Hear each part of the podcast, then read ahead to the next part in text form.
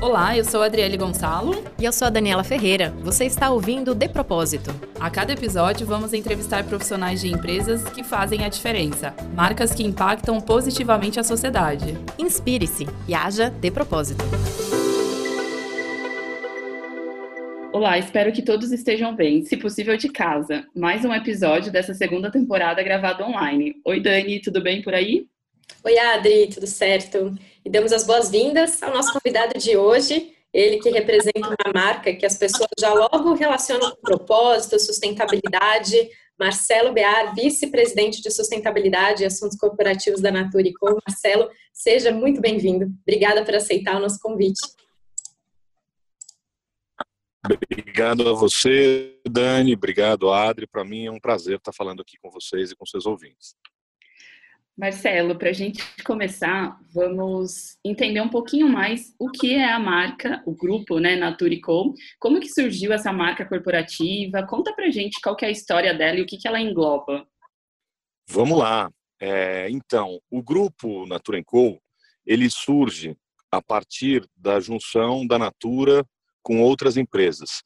Então, só lembrando a história da Natura, né? A Natura é uma empresa brasileira que nasceu 50 anos atrás, e já nasceu de um jeito muito diferente. Quando a Natura surgiu, na indústria da beleza, o que havia de mais moderno, que as pessoas mais gostavam, eram os avanços da indústria química, que prometia uma série de coisas, prometia juventude é, longeva, prometia rejuvenescimento, prometia coisas que a indústria de verdade não conseguia entregar. Né? É, e a Natura já nasce com uma proposta diferente, uma proposta não só se chamando Natura e, portanto, tendo uma conexão com ingredientes da natureza e com a própria natureza, mas também com um forte compromisso com a verdade e com causas que mobilizaram a sociedade ao longo das últimas décadas. Né?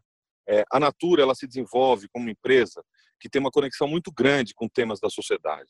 A partir dessas reflexões, ela começou a desenvolver linhas como Ecos, que fazem produtos a partir da biodiversidade brasileira. Então, trazem é, a biodiversidade dentro dos frascos e, ao mesmo tempo, fazem com que os suprimentos para produzir sejam eles também renováveis. Então, monta uma relação com a floresta e com as comunidades que foi um, um, uma trajetória muito pioneira.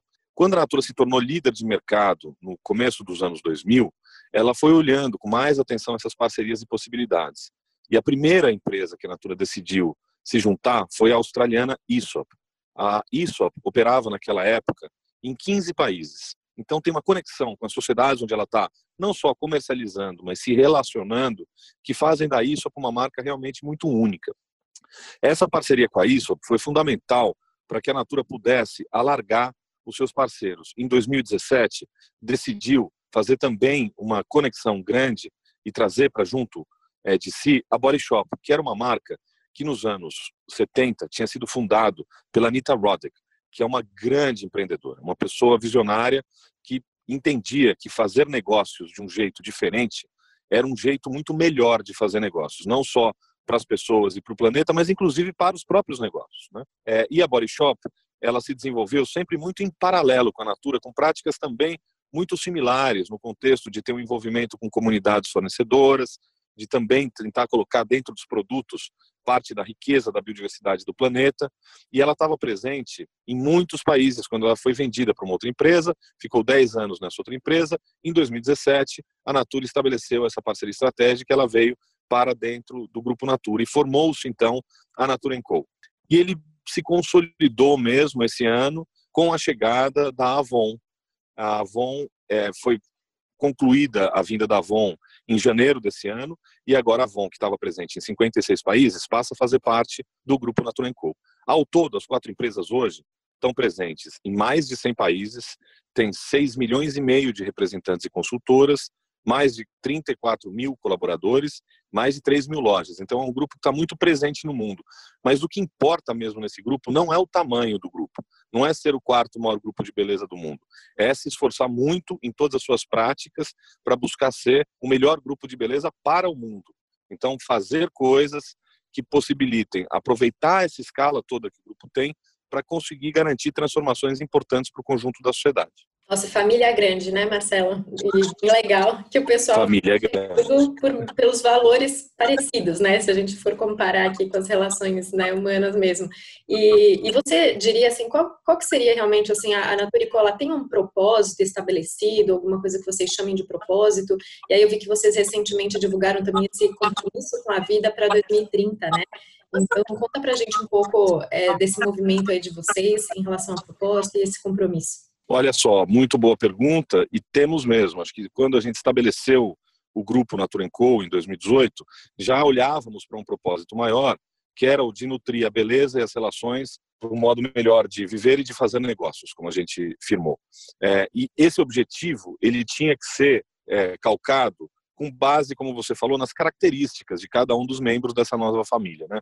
A Natura sempre teve uma proximidade muito grande com a floresta amazônica, com os temas da biodiversidade, com o tema do lugar da mulher na sociedade, com o tema da verdade e com temas é, relevantes como a refilagem e temas ambientais é, como um todo.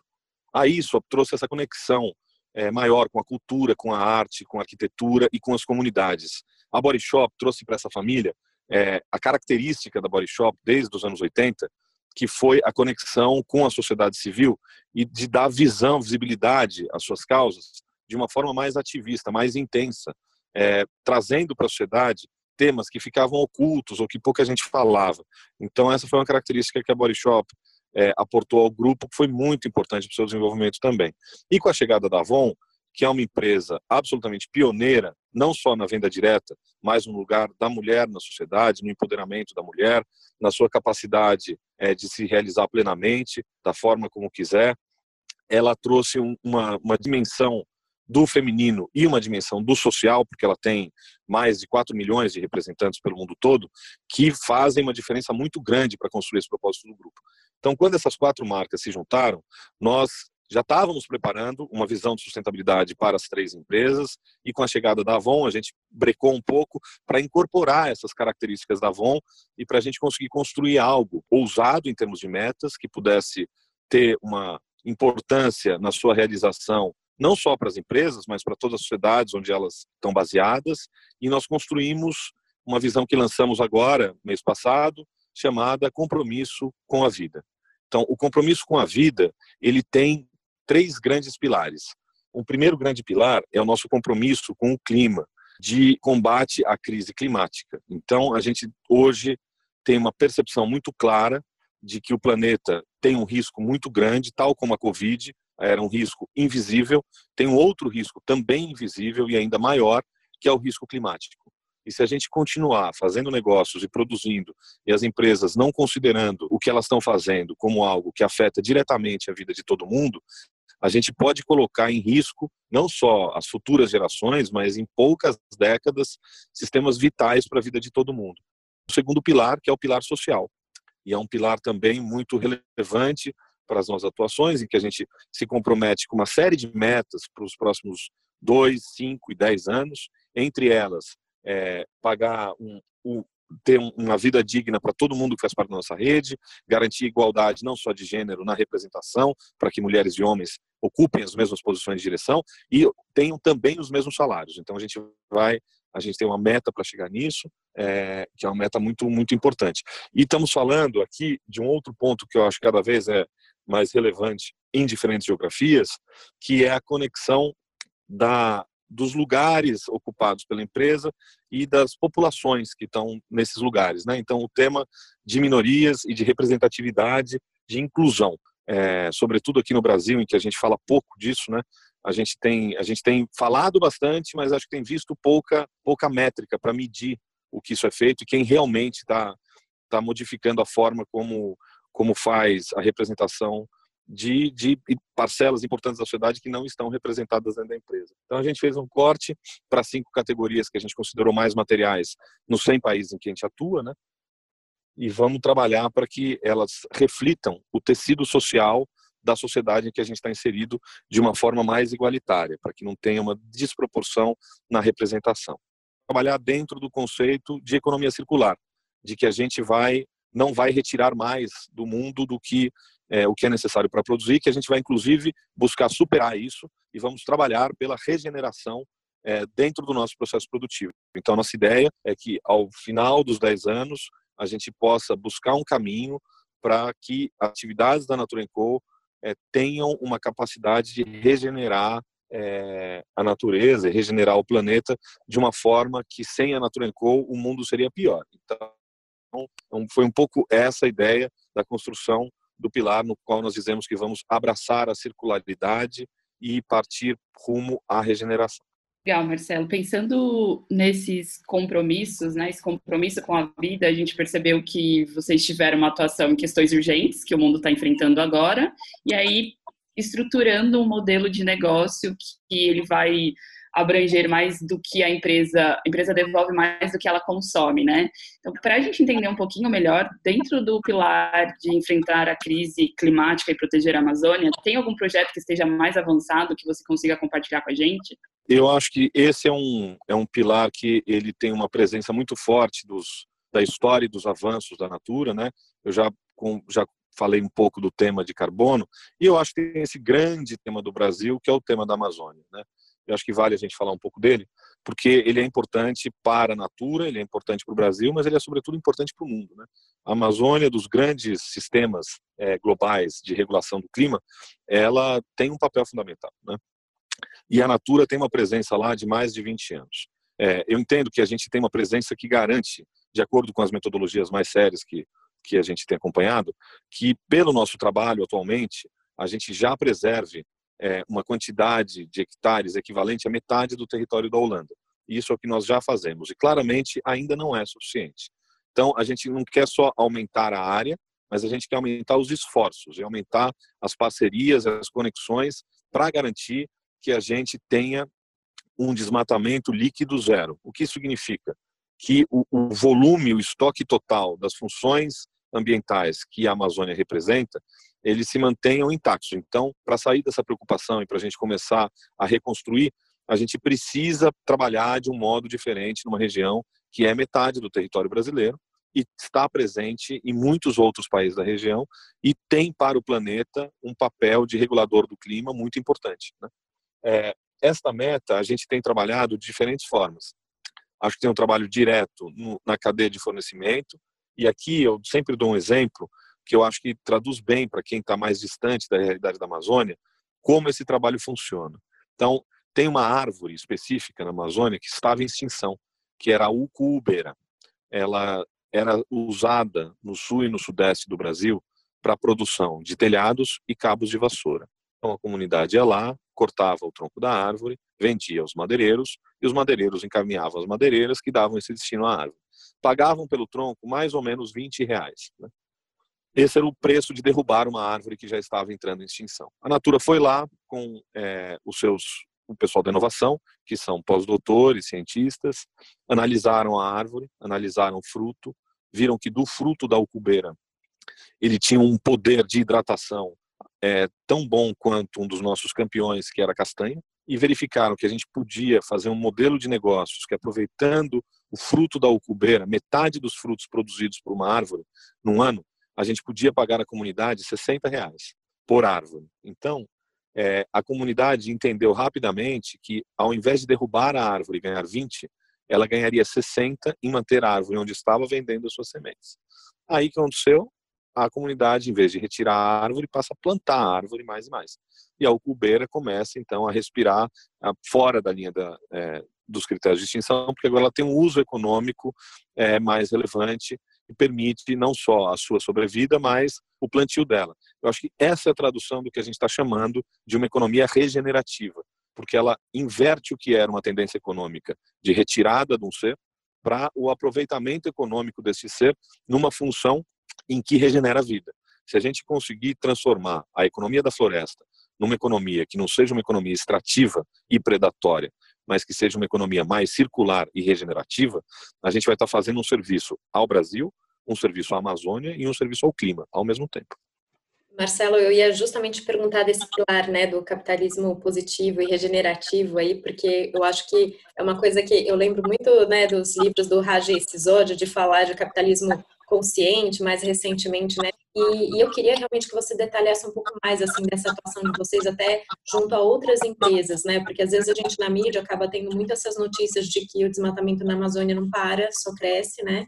Que às vezes existem algumas questões permissivas aí. Como que vocês estão colaborando aí nesse ecossistema mais amplo? É, então, por partes, eu acho que tem um primeiro tema que é o tema da mudança mesmo do sistema e da mentalidade, do modo de produzir, né, Dani? Tem um conceito fundamental é do inglês chamado John Elkington, que é um um pouco um dos inventores do termo sustentabilidade, mas sobretudo o inventor do conceito de triple bottom line, né, de ter resultados integrados nas três dimensões, econômica, social e ambiental. Né.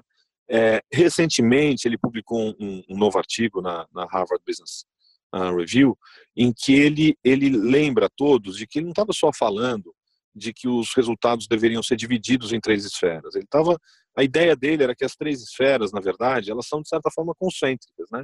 Então, o resultado econômico ele deve impulsionar os outros, ele não é independente dos outros. E quando ele estava falando disso, ele estava falando de um capitalismo melhor. Né? Então, é uma forma de se gerar riqueza e de se distribuir riqueza mais eficiente, que faça isso de um jeito que atenda melhor os propósitos da produção e do planeta e das pessoas. Né?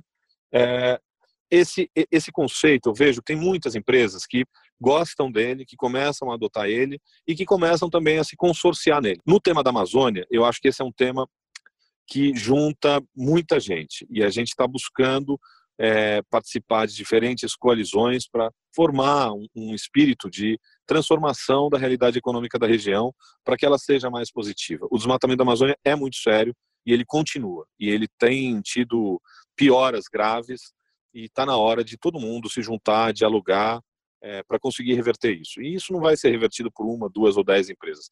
Isso é revertido por um processo de diálogo amplo, aberto, transparente e com premissas que são comuns é, aos diferentes agentes, empresas, governos, ONGs e academia. Então, baseados na ciência, na melhor ciência disponível, baseados na transparência, a gente vai tentar construir com cada vez mais gente, com setores tão diferentes quanto mineração, agropecuária, é, o setor de bens de consumo nos seus diferentes segmentos e os nossos concorrentes também, que queremos engajar e ter conosco, é porque essa é uma luta de todos. Né?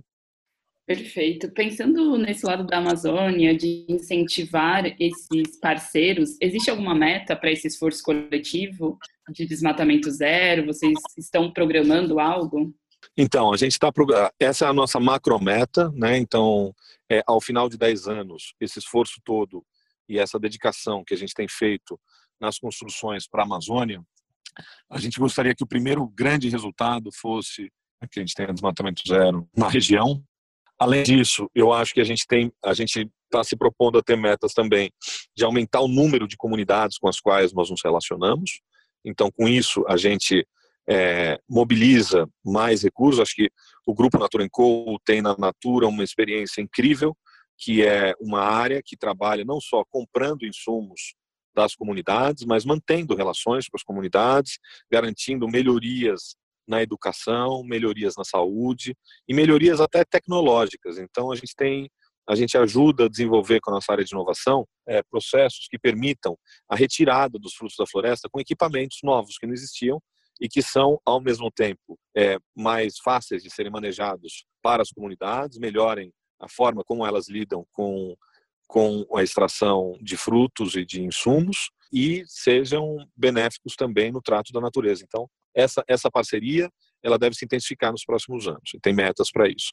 E temos também, como eu já mencionei, as metas para uso de bioativos. Então, número de espécies que a gente já estudou, que a gente quer avançar, que a gente quer aprender a, a, lidar da melhor forma possível para garantir que elas possam ser utilizadas desta forma regenerativa e que elas possam refazer o seu ciclo. É, isso vai ser muito interessante quando a gente aumentar a escala e passar a utilizar, provavelmente, não só na natura, mas trazer outros segmentos da indústria para trabalharem também dessa forma. acho que pode ser um processo muito rico, de um aprendizado muito grande.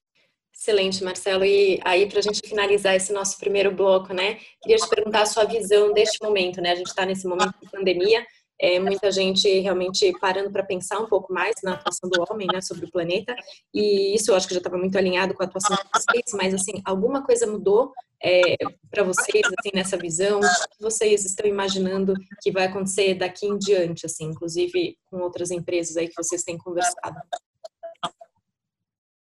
É, ótima pergunta. Eu acho realmente que muita coisa mudou. Mudou para o mundo, mudou para o Brasil, mudou para todos que trabalham na Natura Co. É um, um desafio muito grande nas vidas pessoais de garantir que a melhor ciência possa ser respeitada e que todo mundo possa estar em casa, fique em casa para esperar passar. É um, não é a primeira vez que a humanidade vê algo parecido com isso. Tem aprendizados de outros processos históricos e quanto mais a gente estuda e mais a gente aprende, mais rápido a gente consegue reagir a isso, né? É, tem um tem um tema seríssimo que é uma perda enorme de vidas e, e um, um, luto muito grande e um respeito muito grande a todos aqueles que estão no momento de sofrimento que é muito sério e, e a gente estando presentes hoje em 100 países a gente vê que tem países que lidaram melhor ou pior com esse tema então esse aprendizado também deve ficar, né? É, e, e, são perdas irreparáveis, né? Então é um aprendizado muito importante, muito sério. É, tem um tema de organização empresarial, como a gente tentou lidar com o tema da Covid. Então buscamos desde o primeiro momento atender a um chamado da sociedade para que a gente pudesse ajudar, porque afinal de contas as nossas quatro empresas produzem um item que é essencial para frear o vírus, que é sabão. Né? Então, a gente passou a fazer uma doação em escala que a gente nunca tinha feito, né? A gente sempre fez doações, mas não numa proporção quase num esforço de guerra. Né? Então, em, em, em, uma quantidade de unidades muito grande para atender o maior número possível de pedidos e para estar presente também com atendendo as demandas das nossas consultoras para que isso continuasse, para que a sua atividade não fosse interrompida, né? Porque elas também não poderiam ficar sem os recursos da atividade. Então foi um esforço muito grande e passamos também a transformar algumas linhas. Então linhas que eram antes devotadas a perfumes, que é um, um, um tema super importante, muito querido para a Natura, passaram também a atender a produção de álcool gel que a gente não produzia. Então a gente teve um aprendizado super rápido em, em dias quase de como fazer a transformação de linhas é, e algumas semanas para executar isso e foi muito bem sucedido e a gente conseguiu fazer doações muito relevantes que acho que ajudaram muita gente é, para que a gente pudesse dar nossa contribuição no momento que todo mundo está contribuindo, né? Então acho que esse foi um, um, um aprendizado de humanitário. Né? Tivemos um aprendizado também com as nossas, com, com os colaboradores de Natura com as pessoas que trabalham em trabalhar de uma forma muito é, próxima mentalmente, mas isolada fisicamente. Né? Então aqueles que estavam na linha de frente, os heróis da linha de produção, tiveram que manter as suas atividades, mas sempre respeitando o distanciamento social, tanto nos seus fretes, no, no, nos seus transportes fretados, quanto na presença em fábricas, em centros de distribuição. Então, foi um aprendizado importante para aqueles que tinham que fisicamente se locomover. Para as áreas administrativas, a gente adotou o modelo de home office de uma forma que intensificou muito a nossa capacidade digital. Eu acho que vai trazer para as quatro empresas importantes transformações e um novo modelo de trabalhar mesmo, mais contemporâneo. Né? E, e cada vez mais o mundo deve adotar formas de trabalho é, remotas. Né? É, então isso é muito importante. E aí tem um tema que eu acho que é um tema muito da Natura, que conecta com a, uma essência grande da empresa, que a Natura tem uma razão de ser, né? que é o bem-estar e o estar bem, né? que é a relação do indivíduo consigo mesmo, da pessoa com ela mesma, daquelas pessoas que estão em volta dela e com o mundo como um todo. Né?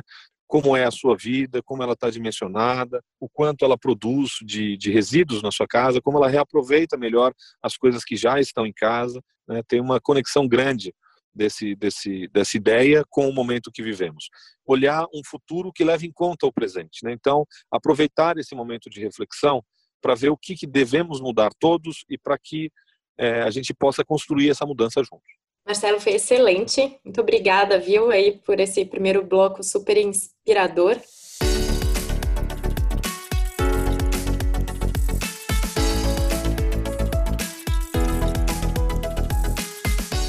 O Marcelo, nesse segundo bloco, a gente queria conhecer um pouquinho mais sobre a sua carreira. É, na Natura você já tem mais de sete anos, não? Estou com sete anos na Natura, fazendo daqui a pouco. Bacana. E, bom, conta um pouquinho do início de carreira e a sua formação. Acho que eu dei uma olhadinha, você fez direito, fez ciências sociais. Como que foi a escolha dessa profissão e a, e a migração depois, né, para essa área de sustentabilidade? É, é interessante. Acho que foi um percurso atípico, né? Um pouco diferente da, é, dos profissionais, dos executivos das empresas. Eu comecei como sociólogo, né? Então fiz ciências sociais na USP, que eu acho que foi uma uma graduação muito importante para mim, uma reflexão muito grande sobre o, o, momento que o mundo vivia, um, formas de se entender a organização da sociedade, seus principais temas, é, suas possibilidades de transformação.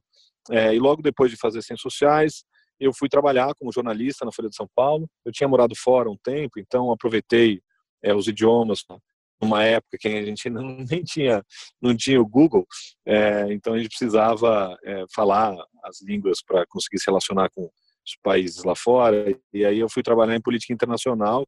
Então o jornalismo e a comunicação ficaram na minha carreira por muito tempo, apesar de ter trabalhado pouco tempo. Trabalhei um pouco mais de um ano na Folha. Trabalhei como jornalista durante o 11 de setembro, que é sempre uma experiência marcante para qualquer profissional. Né? É, e fui para o direito. No direito, eu trabalhei com vários temas, sempre tive uma conexão muito grande com a sociedade civil. É, trabalhei no Instituto de Defesa, Direito de Defesa, que também teve um papel muito importante na minha formação, que é uma, uma organização que busca defender liberdades civis, liberdades políticas. O presidente, fundador desse, desse instituto, se tornou ministro da Justiça e me convidou a trabalhar com ele. Eu trabalhei no Ministério é, por quatro anos. Lá conduzi diferentes políticas públicas e foi um trabalho muito interessante de ver como é, o, o, a organização entre os poderes do Brasil é feita, porque o Ministério da Justiça é um ministério que tem um contato muito constante com tanto com o poder legislativo quanto com o poder judiciário, né, apesar de estar sediado dentro do executivo, e foi uma experiência muito interessante. É, saí de lá voltando a São Paulo para constituir família, né, é, tentei advogar algum tempo, achei que não era muito a minha, o meu momento e fui convidado a, a ir trabalhar numa grande empresa brasileira, que é a Companhia Siderúrgica Nacional, onde aprendi várias, várias diferentes funções também de administração aí já no mundo privado. É, trabalhei com sustentabilidade, trabalhei com é, relações nacionais, com comunicação, com marketing, cuidava de diferentes áreas da empresa por algum tempo. É, e um dia fui chamado para para me candidatar a uma vaga na Natura para os temas de relações públicas e comunicação e adorei, acho que teve um tema de reencontro com a minha história, foi tem sido um prazer desde então. Então estou na Natura há sete anos e em Natura Co esse ano mudou a minha função, eu passei a cuidar da área de sustentabilidade e de assuntos corporativos do grupo, então das quatro empresas. É, tem sido um desafio maravilhoso e acho que tem um, um trabalho agora de conectar a Natura Co com às instituições globais, com os temas globais e, sobretudo, com essa pauta de sustentabilidade que agora vai se desdobrar em ações que prometem ser muito transformadoras para a Natura e para mim também como profissional. Então, estou muito animado. Legal, Marcelo, uma trajetória bem enriquecedora, né? E para a gente ir finalizando o nosso episódio de hoje, te gostaria de algum conselho, que você, conselho ou dica para quem está começando a carreira ou está em transição agora ou mudando de profissão mesmo? O que, que você daria de dica para essas pessoas? Eu acho que temos aí, do começo da minha carreira para hoje, muitas coisas mudaram, né? Acho que a, a, mais importante, a mais relevante, é o acesso à informação, né? Que não se tinha de forma tão clara, transparente e a internet e as, as instituições hoje elas disponibilizam, né? Muito conteúdo, muito acervo, muita formação para quem quer se aperfeiçoar, quer entender mais.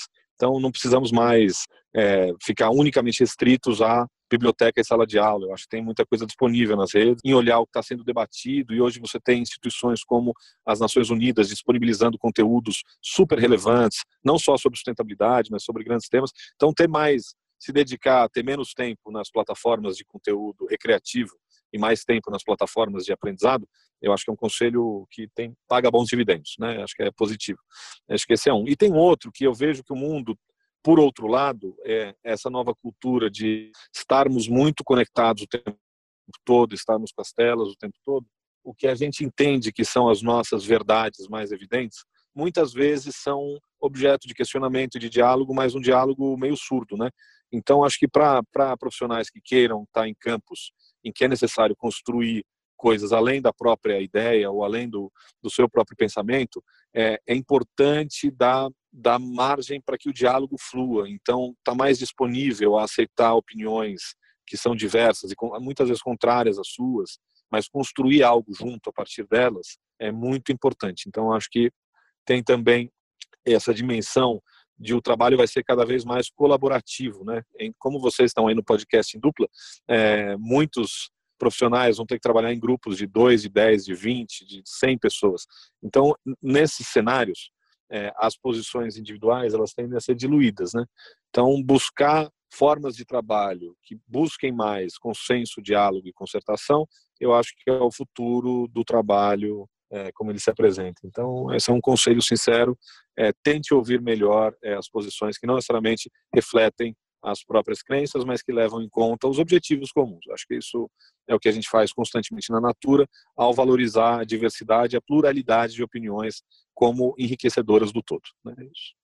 Segundo conselho, realmente é muito excelente, né, Marcela? Está nesse momento de polaridade que a gente tem visto aí, de embate, enfim, no, no fim do dia a gente realmente precisa co-criar, né, ver soluções coletivas aí para o bem de todos.